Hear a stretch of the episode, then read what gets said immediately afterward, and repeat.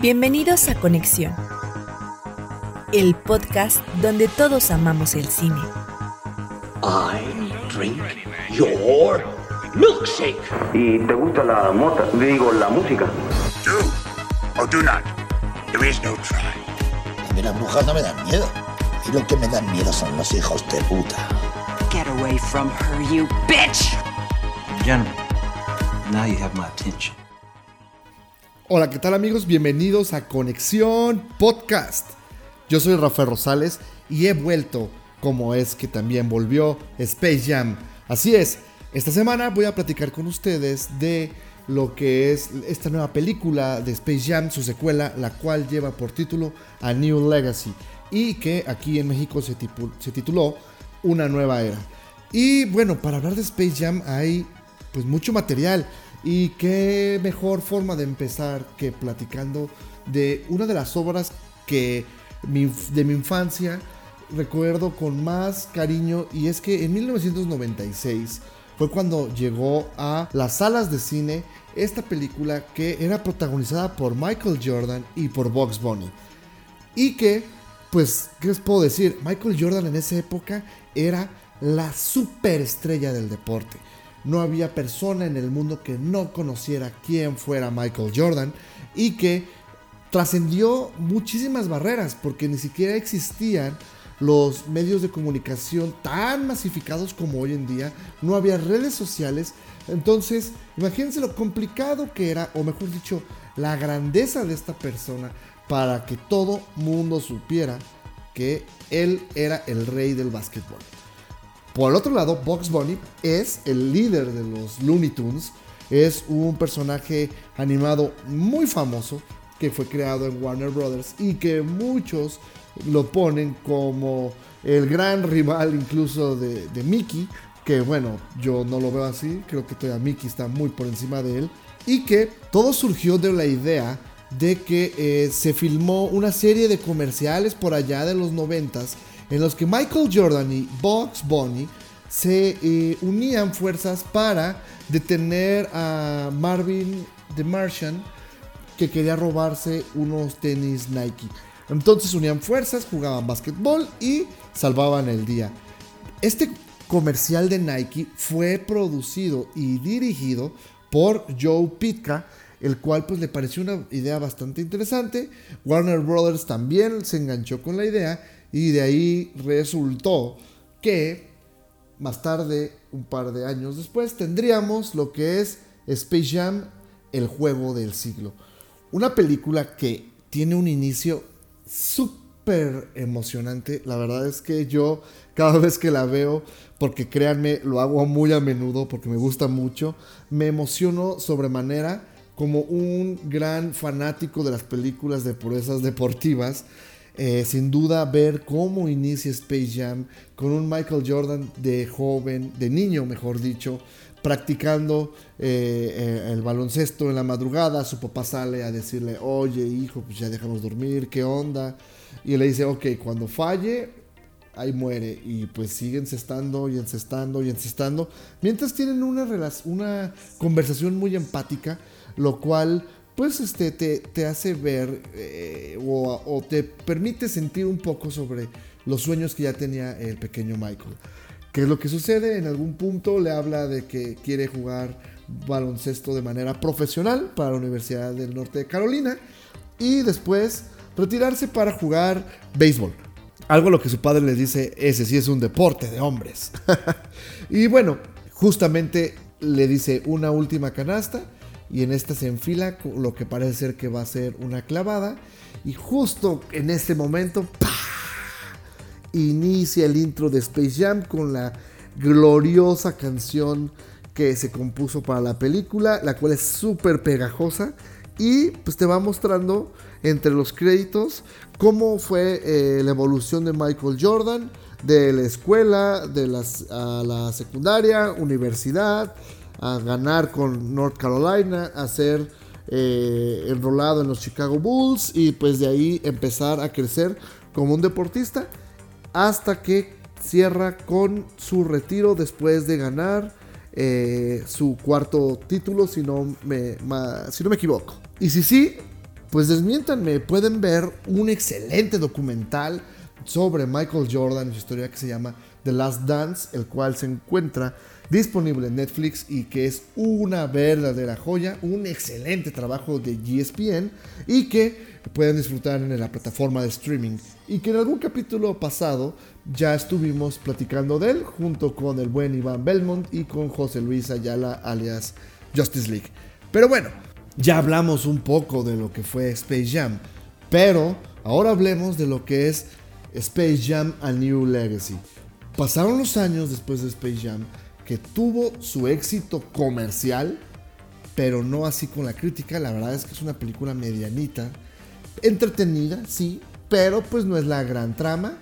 Eso no le, no le quita el mérito comercial que alcanzó. Obviamente Warner Brothers dijo, ¿qué es lo que va a pasar? ¿Qué sigue? Necesitamos seguir explotando esta mina de oro. ¿Y cómo lo intentan? Bueno, pues decidieron buscar hacer una secuela. Michael Jordan ya no estuvo eh, de acuerdo. Entonces empezaron a buscar a otra figura deportiva que fuera tan mediática como lo fue Michael Jordan. ¿Y cuál fue su sorpresa? No le encontraron hasta recientemente y de mediana forma. Eh, se barajearon muchas opciones, incluso se intentó cambiar de deporte. En algún punto se barajeó la idea de que, eh, de que Michael Jordan fuera sustituido por David Beckham, eh, justo en el momento en el que el soccer estaba haciendo, pues, eh, teniendo su boom comercial en el mundo y que además, pues, este, David Beckham era una superestrella del, deporte, el mejor pagado en, esa época. Cierra su ciclo en Europa, está a punto de llegar a Los Ángeles al LA Galaxy. Y bueno, pues esto obviamente sonaba muchísimo que él podría ser el sustituto de Michael Jordan. No se concretó, se barajearon diferentes nombres, repito, cambiar deportes, al skate, al golf, incluso con Tiger Woods, eh, al, al, fútbol americano. Pero eh, nada de esto llegó a concretarse, repito. Años más tarde, ¿quién es quien logra eh, firmar para ser esta superestrella que sustituyera a su Alteza grandísima Michael, pues nada más nada menos que LeBron James, ¿sí? El rey de Cleveland, que eh, también tiene una carrera impresionante en el básquetbol, en la NBA, tanto en Cleveland como en Miami Heat. Luego regresa a Cleveland y ahora se encuentra en los Lakers de eh, Los Ángeles. Bueno, pero ¿qué les puedo contar de Space Jam a New Legacy? Bueno, para empezar, yo llego a salas de cine, estaban abarrotadas, boletos casi por acabarse, lo cual está increíble porque ayudó muchísimo a recuperar el cine, le ha ido muy bien en taquilla, esa es una realidad, atrajo a mucha gente, mucho papá nostálgico, estoy seguro que fue eh, la principal presa de esta película, que ahora es dirigida por Malcolm, Malcolm. La verdad es que es un director nobody, no tiene nada que creo que hayan visto. Hay una película por ahí del novio, el mejor amigo del novio o algo así, que una vez me la topé en un camión.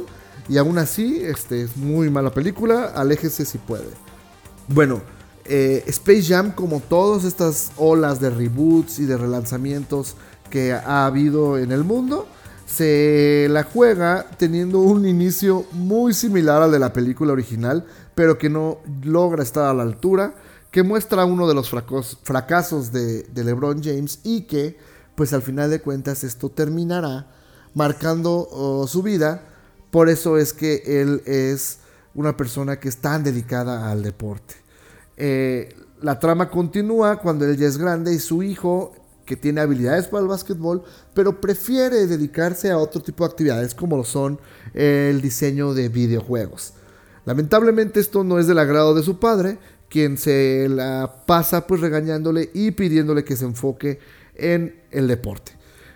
Tras una junta que tienen en Warner Bros. para el lanzamiento de una nueva plataforma, la cual eh, presenta un algoritmo que puede cambiar el mundo del entretenimiento y que buscan que LeBron James sea el embajador, tras él negarse, el algoritmo, el cual al parecer tiene eh, vida propia, o inteligencia artificial, mejor dicho, decide eh, engañar al hijo de, LeBron James para que terminen digitalizados y terminan enfrascándose en una apuesta que es vamos a jugar un partido de básquetbol para recuperar a tu hijo. Hasta ahí es lo que esperarías de una película de Space Jam, imagino.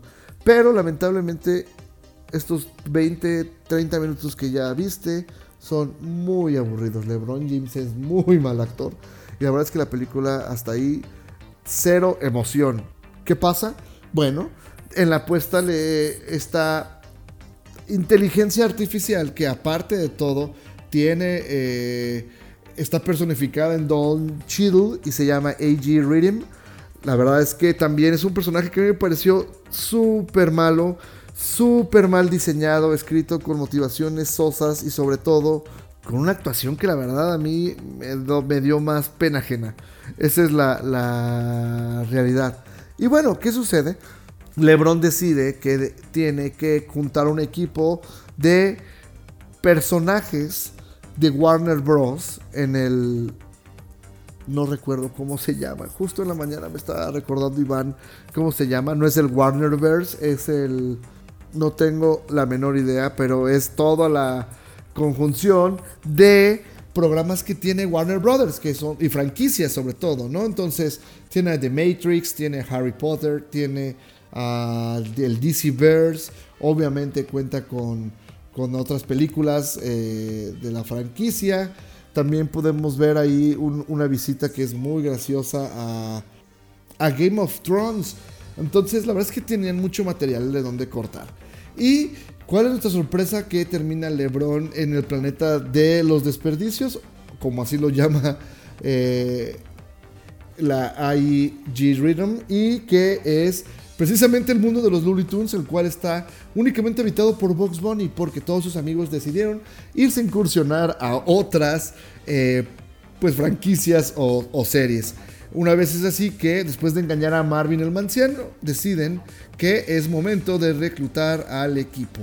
Esa es la mejor parte de la película, son los mejores 20 minutos de toda la película porque van a ver a los Looney Tunes, siendo los Looney Tunes, enfrentarse a parodias de películas como Porky Pig y Daffy Duck en la parte del DC Verse, donde conocen a la Justice League dibujada por Bruce Timm. Entonces está increíble, es, esa parte me gustó muchísimo y es muy graciosa.